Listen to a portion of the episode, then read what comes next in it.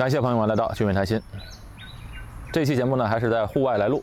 不过呢，今天呢，正好下着毛毛雨，这不知道等会儿会不会下起来。好，我们录着看吧。今天聊点什么呢？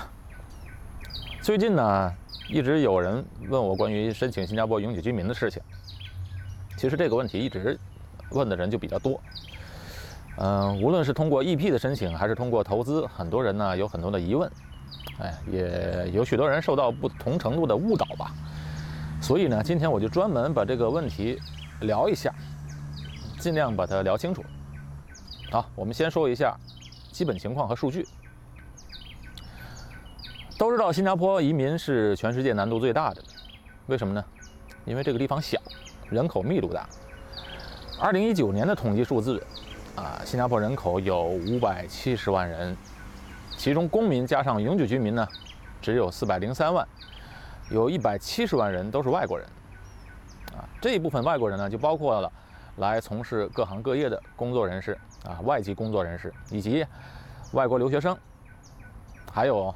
二十多万人是外国女佣，本国公民和永久居民啊，就包括了所有人，也就包括了老人小孩儿。所以呢，实际上新加坡本国工作的人口是比较少的。整个新加坡的经济体啊，所需要的人力资源是远远不够的，所以才需要大量的外籍员工。所以你看，现在整个的新加坡的劳动队伍啊。新加坡的外籍员工占了整个劳动队伍的百分之四十，这相当多了。新加坡啊，面积小，人口少，所以它呢不可能有这么大的抱负，不像大的国家，啊，也不可能在世界国际中发挥什么重大作用。换句话说呢，它的目标是尽一切的努力要适应这个世界，而不会去想要改变这个世界。它的最大的目标呢，就是让本国人在这个家园当中。过上体面、有尊严的生活。那实现这个目标的基础啊，就是要保持社会和谐、各种族之间的和谐，以及尽最大的努力让这里的人享有平等，还有共同享有这个发展经济的成果。体面有尊严的生活呢，这个呢，一个要靠教育，再有就是要收入要高，这是很现实的一个事情。所以呢。新加坡每年的 GDP 最大的开销啊，就花在了教育方面，当然还有很大程度花在国防方面。在全世界中呢，2019年的人均 GDP，新加坡是排在全球第八的，所以它这个排名是很靠前了。要提高本国人的收入呢，自然相应的要做一些能产生更多价值的工作，所以新加坡人呢，他一定要做一些更有价值的工作。所以呢，在新加坡有些工作机会啊，是由外国人来做的。刚才说了，全部的劳动队伍有百分之四十是外国人，所以一些比如建筑工人和其他大部分的体力劳动啊，外国客工承担起这部分的工作。这部分的工作呢，相应的收入呢比较少，但是相对于这些客工。在他们本国的国家的收入要高几倍，所以才有这么多的外籍工人想要到新加坡来工作。但是这个收入呢，同样在新加坡安家肯定是不行的。所以呢，这些来新加坡工作的客工呢，工作几年之后，他也是要回国的。来这儿的目的啊，就是为了赚钱。所以这部分的工作，本国人他不可能去从事的。既然本国的劳动队伍呢，相对于这个新加坡的经济体来讲，呃，劳动队伍比较小，所以呢，他对外国移民是要开放的。外国人多了，社会的活力和创造力也会加强，啊，这是一方面。另外呢，新加坡也有它本身自身的问题，它有两个痛点。第一个痛点就是国土面积小，人口少，就造成了它不可能做全产业链，地方不够，人也不够。但是呢，它呢，可以有选择的做一些附加值比较高的产业，啊，比如现在的金融业、保险业都是在全世界当中的一个中心。再有呢，就是石油业。以前节目中提到过，啊，没有一滴油，为什么新加坡能称为石油大国、炼油大国？啊，呃，大家可以去找我以前的音频节目。还有呢，新加坡，比较重要的就是生物科技、医药类。呃，最近疫情对新加坡的整个的产业出口都受到很大影响，但是唯有这个医药类呢，出口是大增。另外呢，新加坡也要顺应世界的发展，根据不同时期、不同需求，随时调整自己的产业。这就是所谓的我以前说过的“船小好掉头”。但是呢，产业规划要靠人，要有人才行啊。那人口基数少，他不可能很快的补充各方面的人才，先培养也来不及。所以这就是为什么新加坡需要大量的外国专才。新加坡的另外一个痛点就是，这里的人口老龄化比较严重，人口寿命高。啊，每年在全世界排名啊，这寿命呢不是第一就是第二。去年人均寿命接近八十五岁，那人口寿命高呢，反而就促进那个老龄化的问题就更加严峻了。本来人口就少，加上老龄化的问题，造成了人口失衡。未来十年啊，这个问题会。更加突出，所以这是一个痛点。哎，听到这里，你应该明白了，新加坡需要什么人才？一方面呢，它需要高新技术人才，这一类人申请新加坡 PR 相对啊很容易。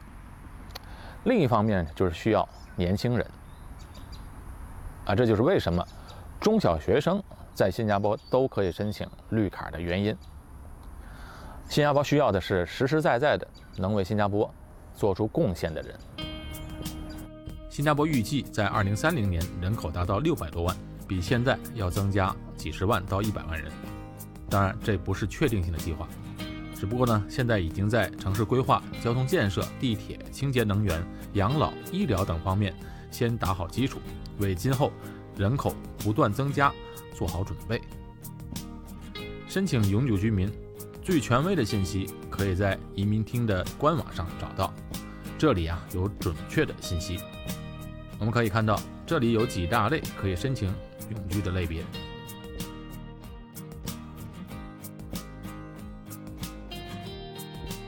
第一类就是新加坡公民和永久居民的配偶，第二类是新加坡公民和永久居民二十一岁以下的未婚子女。第三类是新加坡公民的父母啊，你看，以上三类呢都属于亲属移民，剩下的三类分别为 EP 就业准证和 SP 工作准证，再有就是外籍学生。那最后一类呢，就是外国投资者。刚才说的技术人才和学生是新加坡最容易申请到 PR 的方式。接下来我们谈一下投资移民。新加坡官方的投资移民和商业移民只有两类，一个呢就是 GIP，GIP 呢就是全球商业投资者计划。由于新加坡的这个经济结构啊非常偏外向型，新加坡有个官方的部门叫经济发展局，这个部门呢核心使命就是吸引海外优质的人才、资本以及让优秀的企业落户新加坡。所以在2005年时候啊就有了。全球商业者投资者计划 GIP 的移民项目，由经发局联合移民厅审核符合条件的申请人。对这类人的要求呢，主要是在在其原住国的商业领域已取得非常瞩目的成就。通过这个项目呢，面试申请人可以一步到位获得新加坡永居身份。为什么有这个项目呢？其实的目的啊，就是。让这些优秀的企业家能够把自身的经商经验和各种资源带到新加坡，哎，为新加坡的经济做出实质性的贡献，而不仅仅是放一笔钱在新加坡。啊，新加坡缺的不是钱，而是人。所以你看，有的项目呢，去欧洲买房就能移民申请绿卡，甚至拿护照的方式，在新加坡是根本行不通的，那想都不用想。同时，这个项目啊，新加坡政府会在申请人落户新加坡之后，每年还要定期检验审核，啊，这个申请人当初提交的商业计划书中的这个投资的落实的情况，啊，切实做到为新加坡经济啊做出可持续的贡献。但问题是啊，这 GIP 的门槛太高，而且是连年提高门槛。二零二零年三月啊。就开始又调整了。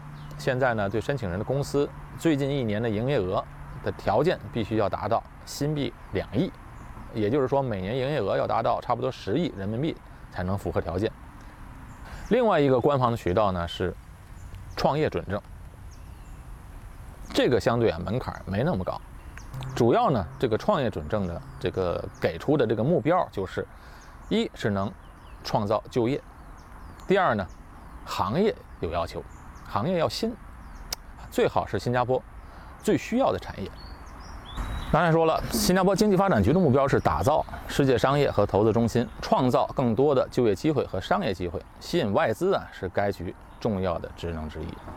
呃，主导呢也是本地的产业结构的升级。所以你看这几方面，就能想得到，在新加坡的创业准证的项目呢的目标呢，它一要创造就业，第二呢，行业也要新，哎，而且是要新加坡最需要的行业。以上这个 GIP 和创业准证的项目啊，是新加坡政府主导的移民项目，在新加坡的官网上都能查得到，可行性高，申请到 PR 呢也比较快。再有呢，就是新加坡的家族办公室。家族办公室这几年开始兴起，啊，新加坡政府也有政策扶持。家族办公室和我的工作有关，我就不在节目中展开了。改天我会做一个专题线上会议讲座，请大家关注我的公众号。那还有另外一个项目呢，是目前国内移民中介经常推荐的，这个就是自雇移民。